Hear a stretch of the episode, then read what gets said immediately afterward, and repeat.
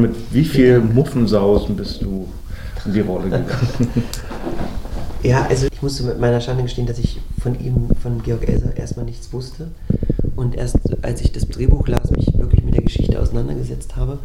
Und dann hatte ich in München, gab es eine, bevor wir gedreht haben, so eine Art Pressekonferenz am Georg-Elser-Platz in München. Und da kam eine Frau vom Georg-Elser Arbeitskreis zu mir und da war mir erst, wurde mir erstmal ganz naiv bewusst, was für eine Erwartungshaltung da auch liegt. Also äh, bei den Leuten, die ihn einfach schon lange auf der Agenda haben. Und da habe ich dann gedacht, okay, Christian, leg das mal beiseite, äh, den Druck und die Erwartungshaltung und konzentriere dich einfach rein als Schauspieler auf die, auf die Sache. Und das hat mir dann geholfen. So, weil man weiß ja nicht sehr viel über ihn und das war in dem Moment auch schauspielerisch gesehen gar nicht schlecht, weil viel Raum für Interpretation war. Und es war auch deswegen nicht schlecht, weil man da nicht so in so einer, also es ist zwar eine real existierende, verbriefte Person gewesen, aber es war nicht so, dass man ja, Gestiken und sonstige Sachen, also man hatte schon auch einen Raum für Freiheit und das war auch gut so. Katharina Schüttler hat uns gerade erzählt, dass sie von Oliver Hirschspiegel ein Horoskop für ihre Figur bekommen hat. War das bei dir genauso? Also als ich Oliver kennengelernt habe, war das erste, was er mir vorlas, ein Horoskop. Erstmal meins, das Fische-Horoskop und das von Georg Elser, das Steinbock-Horoskop. Und weil er selber auch Steinbock ist, hat gesagt, das ist, ähm, er kann ihn sehr gut verstehen. Mein Vater war auch Steinbock. Und war das hilfreich, das Horoskop? Ja, hilfreich, weil das war sehr schön beschrieben und es war wie so eine Charakterzeichnung und das war sehr inspirierend. Also nicht, dass man alles so machen muss, aber es war auf jeden Fall, wenn man es jetzt mal so überträgt auf die Rolle, war das auf jeden Fall eine gute Inspirationsquelle. Was wurde denn über Steinböcken gesagt? Ja, dass sie sehr stur sind, dass sie sehr einen starken äh, Willen haben. Ja, auch das Bild des, der Steinböcke ist ja auch, dass sie sozusagen mit den Hörnern voran und ähm, ja, und dass da ja, an alles kann ich mich nicht mehr daran erinnern, aber das sieht man ja im Film. Nein, aber äh, es war sehr umfangreich, also auch in, in, verschiedenen Lebenssituationen wurde das so beschrieben und ähm, ja, und ich glaube, dass die sehr, sehr fleißig sind und ähm, ja, das ist, während die Fische ja so ein bisschen emotional immer alles so ein bisschen um, um, umschiffen und sehr sensibel sind und so, äh, hat der Steinbock sicherlich jetzt im Gegensatz zu mir wahrscheinlich eine größere Klarheit in den Dingen vielleicht.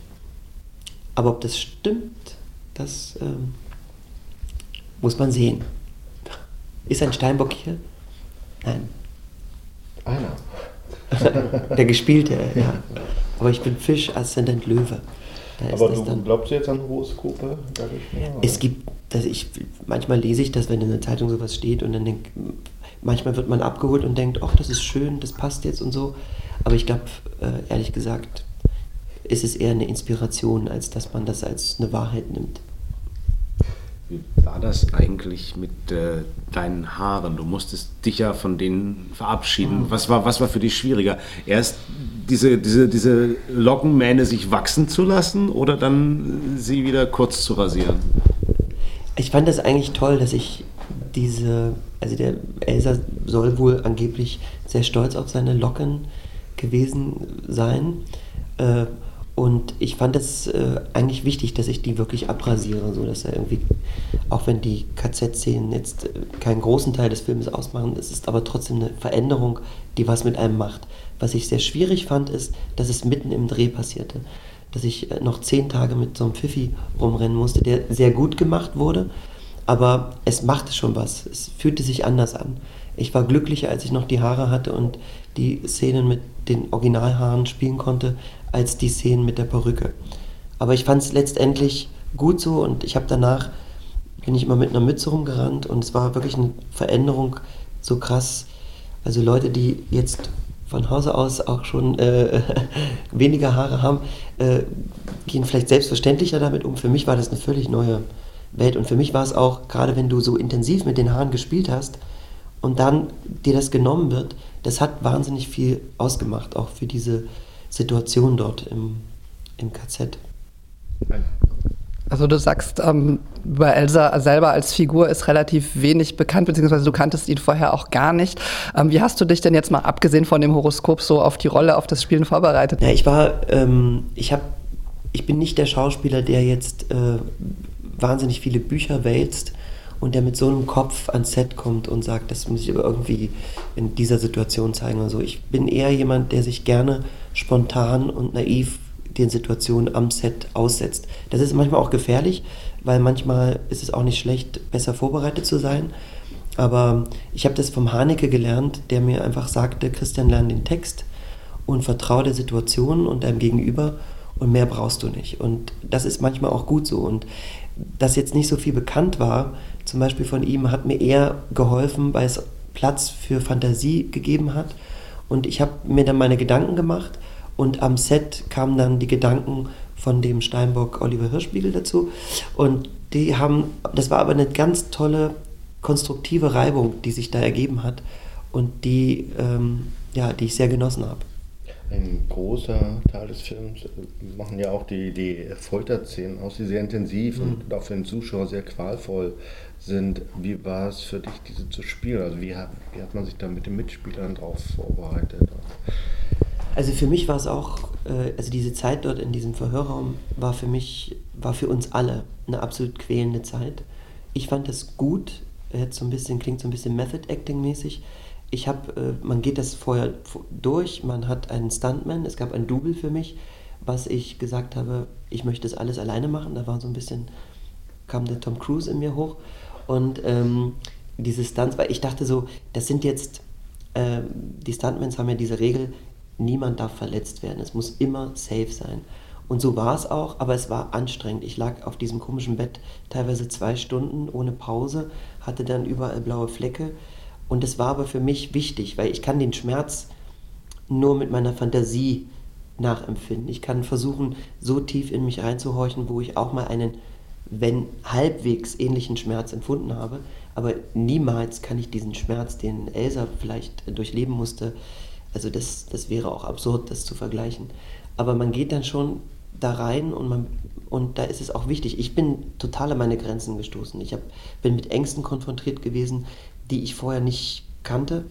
Also in der Zwangsjacke habe ich zum Beispiel unglaubliche Platzangst gekriegt und ähm, mir, Schweiß ist da aufgekommen. Ich habe das aber niemandem erzählt und habe gedacht, auch Elsa konnte es in der Situation nicht erzählen und habe das einfach zugelassen. Und äh, das waren wirkliche Grenzerfahrungen, die mir aber wichtig waren. So. Und, aber eingebettet, muss ich noch dazu sagen, ist ein bisschen lang jetzt die Antwort, aber eingebettet in, in ein Team und in einem, äh, mit einem Regisseur, dem du auch vollkommen vertrauen konntest. Also das war auch wichtig. Ja, ja ist ja der körperliche Schmerz, den du nicht ertragen musstest, aber ich kann mir gut vorstellen, den seelischen, ja. dass man da... Und ich glaube, dass der auch viel schlimmer ist als der körperliche Schmerz. Ist denn tatsächlich da alles safe gewesen oder gab es da bei diesen Folterszenen auch irgendwas, was extrem unangenehm war oder irgendwelche Unfälle oder so? Naja, ähm, es war safe, aber es war zum Beispiel auf diesem Bett, ähm, das hat ja keine Matratze gehabt und es war wirklich diese, diese Federn, die haben sich halt in den Körper so gebissen. Das war so ein bisschen unangenehm, aber was auch sehr unangenehm war, war mit dem Oberführer, der meinen Kopf auf den Tisch haut. Ähm, das auf den Tisch hauen war nicht mal das Schlimmste, sondern das Greifen in die Haare. Und er hatte leider seinen Text öfters mal durcheinander gebracht und hat dann immer fester zugegriffen. Und ich habe dann auch gedacht, Christian, sag jetzt nichts, er braucht das, das ist wichtig für ihn, für die Energie. Und, ähm, und wenn ich jetzt da irgendwie gesagt hätte, ach bitte könntest du hier anfassen und so. Und das war wirklich, das ging wirklich an die Substanz, weil ich hatte am Abend dann das erste Mal Blutergüsse auf meiner Kopfhaut und die Massenbilder haben gesagt, oh Gott, Christian, wie siehst du aus? Und musste dann mit so einer Kühlung äh, nach Hause gefahren werden. Das ist aber letztendlich etwas, das hätte ich auch vermeiden können. So. Aber ich habe so gedacht, wenn er jetzt daran denkt, wie er mich anfasst, dann ist das mit dem Text, weil es war auch für ihn extrem herausfordernd, in dieser, in dieser langen Passage diese Energie zu halten. Und da dachte ich, ich unterstütze ihn damit und also ja. gehst du als Schauspieler gerne dahin, wo es weh tut oder? Schon. Und es war so ein das schönste Kompliment, was ich am Schluss der Dreharbeiten von äh, den Technikern und den ähm, Leuten äh, bekommen habe, ist, dass sie noch nie so einen harten Hund äh, wie mich. Äh, da war ich richtig stolz, so, weil ich hätte nie gedacht, dass ich so. Aber sie haben, ich habe halt nie irgendwie rumgemuckt und ich habe eben auch, auch bei dem Bodensee, es war saukalt. Ähm, es war wunderschön, aber es war saukalt und wir waren teilweise sechs Stunden in diesem kalten Wasser und konnten schon nicht mehr sprechen, äh, weil, das, weil wir so gezittert haben. Und dann sollte ich aber völlig gelöst schwimmen und und das war, das ging auch an die Grenze, aber ich, das war mir wichtig, dass man das alles zeigt und dass ich sage, komm, jetzt sei jetzt hier nicht eine Memme, sondern tu das, ja. Also, das war eine tolle Erfahrung für mich auch persönlich, sage ich mal so. Also, denn Elsa, hätte, weiß nicht, ob Elsa auch wusste, dass er so einen starken Willen hatte, um diese Tat durchzuführen. Und ich bin doch erstaunt, was, man, was alles möglich ist. Du hast ja vorhin schon erwähnt, das Weiße Band ist ja auch ein Film, der sich mit deutscher Geschichte auseinandersetzt. Ähm, und ich glaube, äh, vorhin im Interview kam der Journalist mit der Fall schon wieder so das Thema. Wie mhm. stehst du dazu? Wie wichtig ist es eigentlich immer wieder, diese, diese Themen im Kino zu erzählen? Also wenn diese, wenn man eine neue Sicht, eine neue Interpretation oder wie in unserem äh, Falle einen vergessenen Helden äh, porträtiert oder zeigt, äh, finde ich das sehr, sehr wichtig, dass man sich nach wie vor mit dieser Zeit auseinandersetzt. Denn es bleibt, der Mensch bleibt sicher in vielen Dingen gleich und man sollte einfach irgendwie aus der Geschichte auch lernen. Ich finde es nur schwierig, wenn diese Filme die Zeit einfach benutzen, weil sie wissen, da kriegen wir Gelder, da kriegen wir Ruhm. Das finde ich dann eher schwierig und dann ist das auch oftmals ausgelutscht und klischisiert. Aber ich finde es schon gut, dass man nach wie vor ein Bewusstsein hat und sich damit auseinandersetzt weil du eben Hanneke auch erwähnt hast, jetzt mal so ein bisschen weg von Elsa direkt. Wie unterscheidet sich denn so ein, so ein Filmset äh, zwischen Hanneke und Hirsch Spiegel? Also wo sie sich interessanterweise total gleich sind, ist in ihrer Präzision in der Arbeit. Ähm, Haneke ist halt, da wird nichts dem Zufall überlassen. Und das ist so, es fängt schon an, wenn du das Buch liest, merkst du, das ist schon fast geschriebene Literatur. Das ist wahnsinnig äh, toll geschrieben, recherchiert. Das stimmt alles. Haneke weiß auch schon jede Einstellung, jeden Schnitt schon am Set. Und, ähm, und das fand ich unglaublich bewundernswert. Und auch am Set diese Kompromisslosigkeit, die er hat. Entweder wird es so gedreht oder gar nicht. So, und wir hatten einmal eine Szene, die etwas problematischer war, die nicht so aufging, wie er sich das vorgestellt hatte. Und äh, da merkte man auch eine große Unruhe. Aber er hat nie das an den Schauspielern ausgelassen äh, sondern wenn etwas nicht stimmte, dann wurde konstruktiv um die Sache gekämpft und, und, und nie irgendwer persönlich oder so. Weil man, es gibt ja dieses Gerücht, dass er sehr schwierig sei und er ist sicherlich nicht einfach zu handeln äh, in gewissen Dingen, aber ich muss sagen, wir sind jetzt auch befreundet, das ist einfach, ähm, es ist ein warmherziger, toller Mensch und genauso ist es auch Oliver. Aber Oliver ist in seiner Körperlichkeit und in dem, was für Atmosphären er auf, am Set auch aufbaut. Dass er zum Beispiel sagt, in diesem Verhörraum wird keine Wand rausgenommen, die Kamera hat nur wenig Möglichkeiten, äh, sich zu bewegen. Wir müssen in diesem Set auch die ganze Zeit, die ganze Woche spielen. Es war heiß, es war unangenehm für uns alle. Das sollen wir ruhig alle spüren. Er ist da so ein bisschen äh, empathischer und, und körperlicher in, in, in der Arbeitsweise so. Und ich muss sagen, beide Sachen haben mir sehr gut gefallen. Du hast ja das Filmgeschäft jetzt nicht nur von der Kameraseite kennengelernt, sondern vor vier Wochen auch oder vor sechs Wochen ja auch von der musikalischen. Mhm. Wie ist es denn dazu eigentlich gekommen?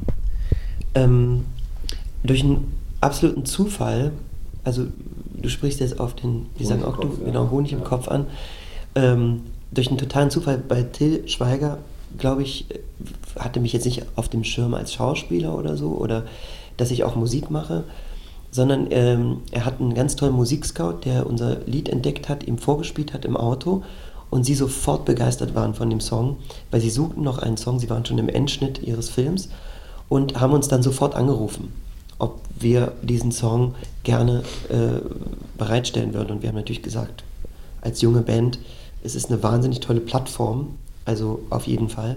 Und dann hat es sich ergeben, dass er auch noch der Titelsong geworden ist. Und das war für mich auch vollkommen neu. Man hat mit dem Film schauspielerisch überhaupt nichts zu tun, sondern man hat einen Song dort, der dort äh, platziert ist. Und jetzt, wo der Film so wahnsinnig erfolgreich ist, kann man eben auch als Band natürlich auch davon profitieren, dass äh, da ein sehr erfolgreicher Regisseur einen entdeckt hat.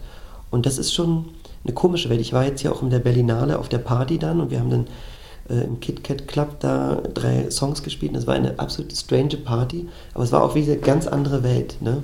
Am einen Tag äh, gibt man Interviews über Elsa und geht in die Tiefe und in, in, in das andere Filmgeschäft über und da ist man Musiker und ist in einem Mainstream-Blockbuster äh, beteiligt. Also das ist schon irgendwie auch lustig. Hast du denn das Gefühl, dass jetzt gerade so, ich nenne es mal so, die Post, Post abgeht. mit dir abgeht? Also Musik, jetzt kommt der Film, ich denke, der wird ja auch einiges äh, tun. Ja. Ähm, ich merke noch nicht so richtig eine Veränderung.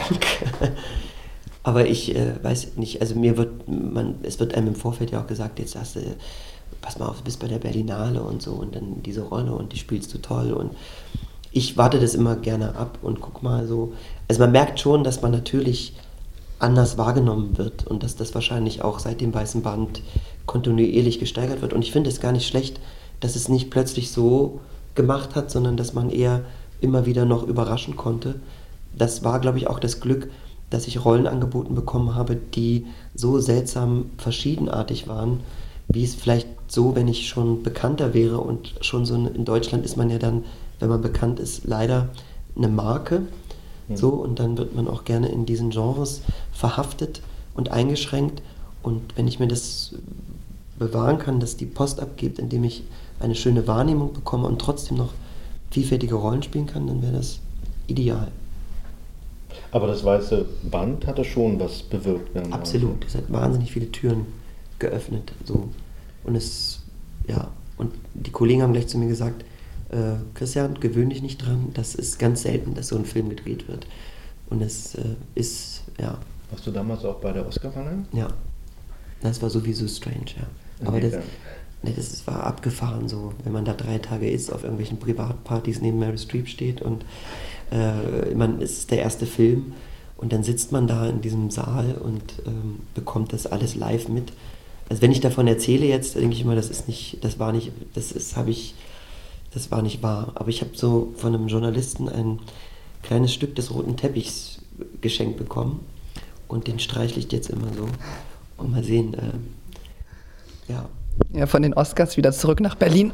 Hast du eigentlich selber die Zeit, die Gelegenheit gehabt, mal in andere Filme auch reinzuschauen? Und gibt es da irgendwas, was dich besonders angesprochen hat?